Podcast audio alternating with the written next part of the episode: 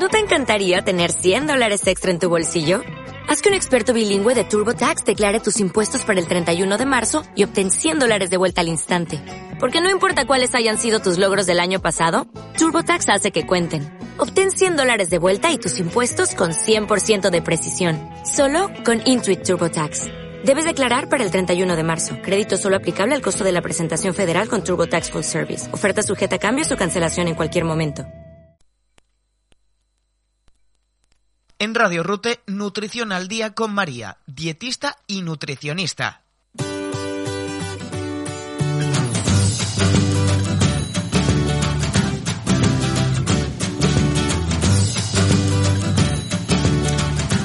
Hola, ¿qué tal? Buenas tardes y bienvenido este martes, como siempre, a este espacio en el que hablamos de eh, nutrición y de alimentación sano.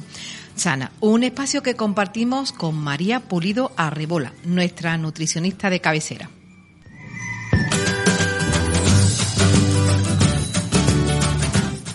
Con ella en el día de hoy vamos a estar hablando de, del verano, de esas comidas que son más típicas en esta época del año, de esos platos típicos eh, que muchas veces pues comemos por apetencia, pero que no sabemos hasta qué punto pueden ser eh, nutritivos y convenientes en nuestra dieta.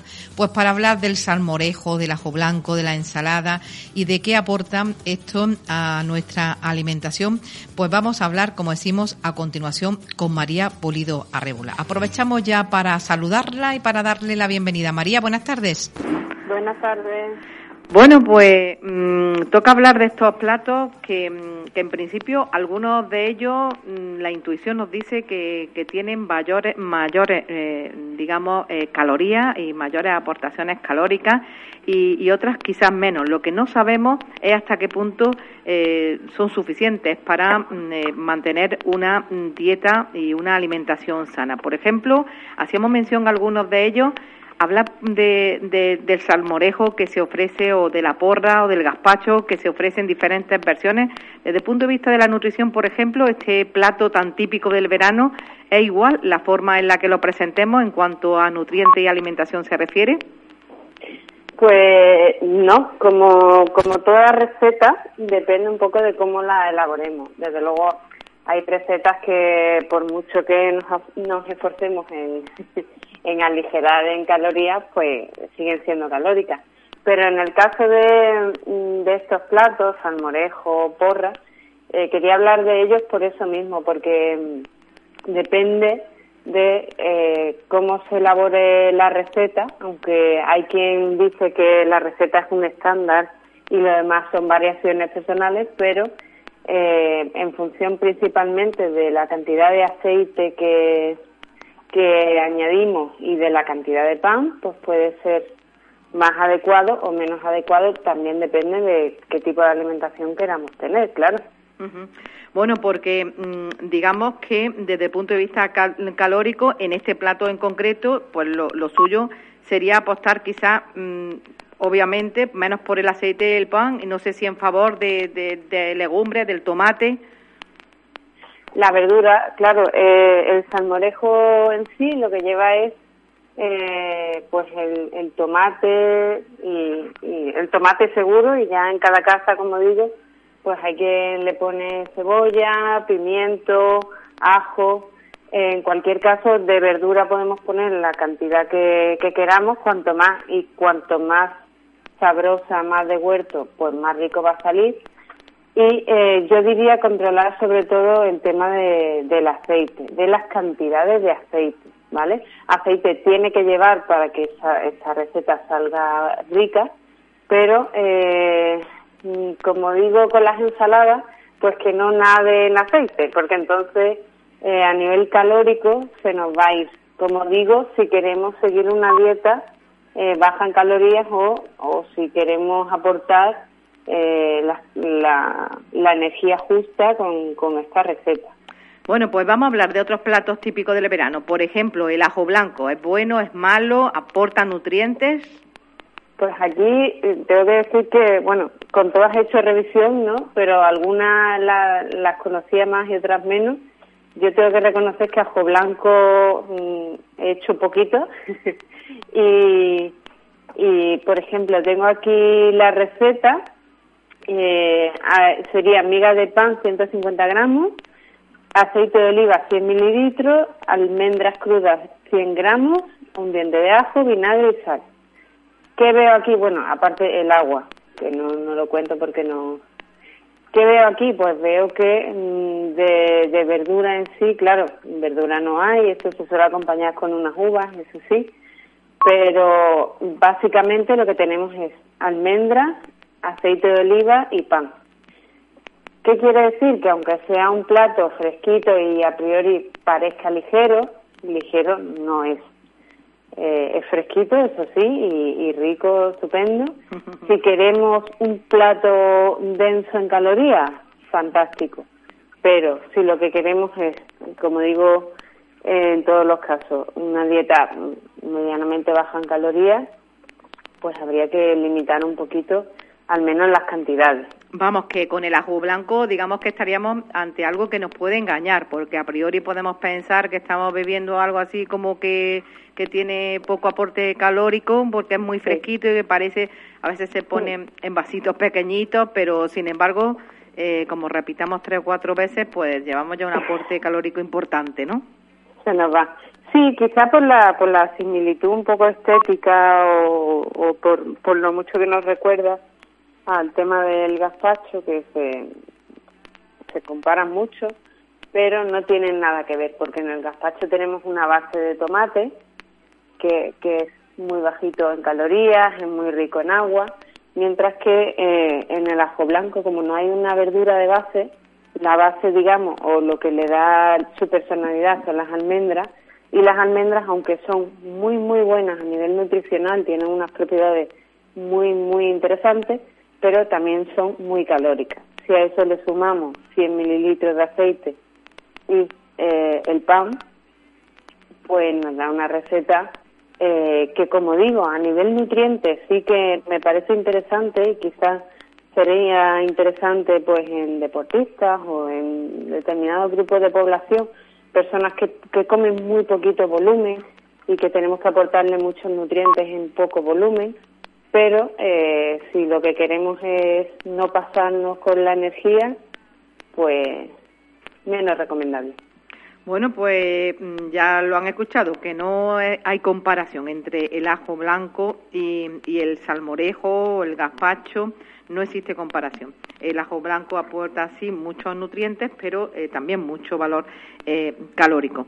También mm, hablemos ahora un poquito de, de, la ensalada. Eh, hablamos de la ensalada y parece que todas las ensaladas pues, pues están, están bien, pero claro, también esto depende de, de, lo que pongamos en cada una de ellas, ¿no? Claro. Sí, la ensalada puede ser igualmente un plato mm, eh, muy, muy, muy bajito en calorías o puede ser un plato muy calórico. No nos engañemos que, que porque lleve lechuga no quiere decir, o, bueno, la base puede ser cualquier verdura, pero no quiere decir que, mm, que sea un plato bajo en calorías, depende de lo que entre en esa ensalada. Claro, eh, si a la ensalada le echamos, no es lo mismo echarle maíz que patatas cocidas que, que, que pimientos, ¿no? Por ejemplo. Sí, y muchas veces eh, ahí es donde se nos va. La ensalada, por definición, digamos, es una base que suele ser o bien lechuga o puede ser patata, eh, eh, a veces pasta, a veces arroz, pimientos asados, tomate, en fin, hay una base y luego hay unos ingredientes que son los que aportan la variedad, ¿no? El sabor. Depende primero de esa base, por supuesto, no es comparable a nivel calórico una ensalada de pasta con una ensalada de lechuga. ¿Por qué? Porque la lechuga estamos hablando de 16 calorías por cada 100 gramos y, y la pasta estamos hablando de unas 380 más o menos. Así que, empezando por ahí, cuando hacemos, por ejemplo, etapas de ensalada de pasta, que yo cada vez eh, incido más en haz una ensalada con pasta, no de pasta, o sea, puedes poner otras cosas de base y añadir pasta y ya va a ser diferente que si la base en sí es la pasta. pues no tiene nada que ver esa ensalada que hacemos con una ensalada de lechuga, por ejemplo. 16 calorías por cada 100 gramos, nos dices que, aporta, por ejemplo, la, la, lechuga, ¿no? Y 380 la, la pasta. Claro, es, que no tienen nada que ver. En sí, ni pertenecen al mismo grupo, ni. no, tiene nada que ver. Lo, que tienen en común las ensaladas en general es que son frías. Aparte de eso. Eh, por tanto, eh, dependiendo de por, qué tipo de ensalada y por qué tipo de base para esta ensalada apostemos, pues así debemos planificar eh, el primer y segundo plato, ¿no? Exacto, o incluso en muchos casos en verano lo que hacemos es plantear la ensalada como plato único, que puede ser un recurso muy bueno porque es verdad que tenemos menos ganas de cocinar, tenemos pues esa pereza, ¿no? De que da calor meterse en la cocina y ponerse a hacer cosas calientes y eso. Y con una, una ensalada bien planificada podemos hacer un plato único muy bueno, que también podría, por ejemplo, tener una base de legumbres. Bueno, pues vamos a analizar alguna de esas ensaladas, porque desde lo que sí está claro, desde las que tengan su base eh, a base de, de, lechuga, que tiene 16 calorías por cada 100 gramos, a las que sean tengan su base como mm, lo que es la pasta, que son 380 calorías, pues siempre hay otros muchos tipos. Por ejemplo, una ensalada eh, de patatas cocidas, que es la típica ensalada malagueña, eh, ¿en, qué, tramo de calorías podríamos eh, establecerla y, y cuál sería su valor nutricional? Pues puede ser un buen plato único, como digo, por porque encontramos todos los ingredientes de, de este plato saludable. Tenemos la patata que va cocida, eh, tenemos algo de proteína en forma de atún o bacalao, huevo duro y eh, debería haber esa parte vegetal en forma de tomate, cebolla, pimiento, pepino o eh, la naranja que también es parte vegetal. Importante aquí también el aliño no pasarnos con, con, la cantidad de aceite y como digo, pues que las patatas no estén nadando en el aceite, sino que se añade una cantidad lógica. Porque la patata en sí aporta muchas calorías, eh, María. No, no, esto es un mito que, tenemos. La patata también depende mucho de la forma de, de preparación. Eh, si cocemos la patata, no, no añadimos nada. La patata en sí, patata cruda, son unas 60-80 calorías por cada 100 gramos, o sea que eh, fijaros otra vez, comparando con la pasta, pues no tiene nada que ver. ¿Qué pasa? Que una patata cocida versus una patata frita, que ya nos vamos casi a las 400 calorías por, por 100 gramos, depende de lo que coja aceite, pues claro, eh, hay, hay mucha diferencia, ¿no? Claro, claro. Pero eh, si la patata en sí no es que sea muy calórica, ni que sea, hay que tener cuidado con el índice glucémico, pero eso, si no somos diabéticos, pues un concepto que no que no hace falta que que tengamos, en cuenta.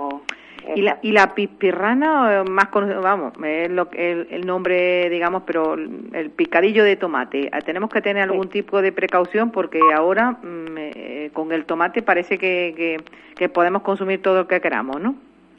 Bueno, si, si si la, la base es tomate, que, que por definición es así, y lo que añadimos es tradicionalmente cebolla, pimiento y lleva algo de pescado, eh, que suele ser pues gambas o pulpo o se le pone algo de atún, pues es un plato muy bueno que puede ser un acompañamiento estupendo o si lo queremos hacer plato único, ahí sí que nos faltaría algo de, hidratos de carbono, algo de energía, digamos, a largo plazo, que simplemente acompañando con un poquito de pan o, eh, o, o, poniéndolo, como digo, pues como acompañamiento de otro plato, pues estaría muy bien también.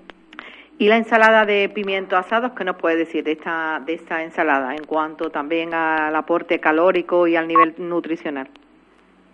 pues igual, eh, poco, poco calórica porque tiene una base de pimiento. En general, con la ensalada de pimiento creo que, que la liamos menos porque está bastante estandarizada de pimiento, cebolla, y si acaso lleva algo de atún, huevo duro, pero es raro que, que se añadan más cosas. Así que vigilando el aceite como con todas. Por tanto, está poco calórica y, nutrien y, sí aporta nutrientes, ¿no? Claro, todo, estamos hablando de, eh, en estos últimos casos, todos eh, platos vegetales, que recordemos siempre que es la base de nuestra alimentación, con lo cual eh, nutricionalmente muy, muy rico, eh, cargados de agua, de vitaminas, de minerales, llevan esa fibra, así que sí que interesa introducirlo. Bueno, pues mm, eh, abandonando un poco estos platos típicos de, del verano, hablemos de esta época también otro tipo de comidas que son imprescindibles, digamos, en nuestra dieta y que muchas veces, pues cuando llega eh, junio y prácticamente hasta el mes de octubre nos olvidamos de ello, las famosas legumbres. Eh, ¿Cómo podemos introducirlas o tenerlas en cuenta eh, con el calor? Es una pelea que tenemos ahí de los compañeros con el tema de las legumbres porque no debemos olvidarlas, son eh, las grandes olvidadas de la dieta mediterránea, es algo que se está perdiendo mucho porque las generaciones nuevas parece que, que no, no consumen mucho este grupo de alimentos y tampoco saben muy bien qué hacer con ello en cocina. Y a ver, tenemos dos opciones, o bien lo tomamos al estilo tradicional como lo hacemos el resto del año en forma de guiso, o bien eh, tenemos muchas formas de introducirlas sin que sea ese plato caliente o que nos sugiere más pesado, eh, como por ejemplo, como, como he comentado antes, en forma de ensalada, simplemente eh, podemos comprar un bote de cualquiera de las legumbres, abrirlo, eh, lavar por, por aquello del agua que trae, que no es tóxica ni nada, pero bueno, no es no es lo que más nos agrada, ¿no? Y añadir pues algo de proteína en forma de atún o huevo duro o algo de carne, las verduras que queramos y alinear. Y sería un plato muy rápido, muy rico y muy saludable. Podemos añadirlo también eh, salteado, por ejemplo, pues un salteado de espinacas con garbanzos, que se hace en nada, en un momento, Podemos tomarlos también en hummus o en purés, que también es una receta muy fácil, que podemos comprar esta también, porque aunque sea de lo que consideramos procesados, en principio son buenos procesados por los ingredientes que llevan, o podemos hacerlo en casa, que es tan fácil como con las legumbres cocidas, añadir ingredientes y triturar. Bueno, pues ya para, para concluir, María, mm, ¿qué tenemos que vigilar? especialmente en el verano en cuanto a nuestra forma de, comer se, se refiere? Pues mm, tenemos que mencionar, aunque no sea directamente nutrición, la hidratación, que es importantísima, que no se nos olvide que hace mucho calor, que perdemos más agua y tenemos que hidratarnos, ya sea con agua, que desde luego siempre debe ser de elección, o pensar también que hay alimentos que llevan mucha agua, como son las frutas y las verduras. No olvidarnos tampoco de, de, de cuidado con el sol y en caso de, porque a veces ocurre, ¿no? Que nuestro trabajo nos obligue un poco a estar muchas horas al sol, pues hidratar bien y meter mucho antioxidante en la alimentación en forma de eh, frutas y, y de verduras de nuevo y cuidado también con los excesos sociales, que también es época de mucha barbacoa, mucha piscina, mucha, mucha quedada, y tener cuidado si esto es más habitual que de costumbre porque puede suponer un aumento de nuestro peso. Pues consejos para tener en cuenta, estar hidratado, consumir todos los antioxidantes que podamos, que están sobre todo en la fruta y las verduras, y cuidado pues con ese descontrol en la alimentación que nos puede ocasionar también pues eh, las quedadas y esa, esa, ese efecto social que, para la que se presta más esta época del año. Muy bien, pues María, como siempre, muchísimas gracias por todos tus, consejos. Apostaremos por, por el gazpacho en principio, los que queramos no hacer más kilos de, más en el, en el verano y siempre con cuidado, no pasarnos con, con el aceite.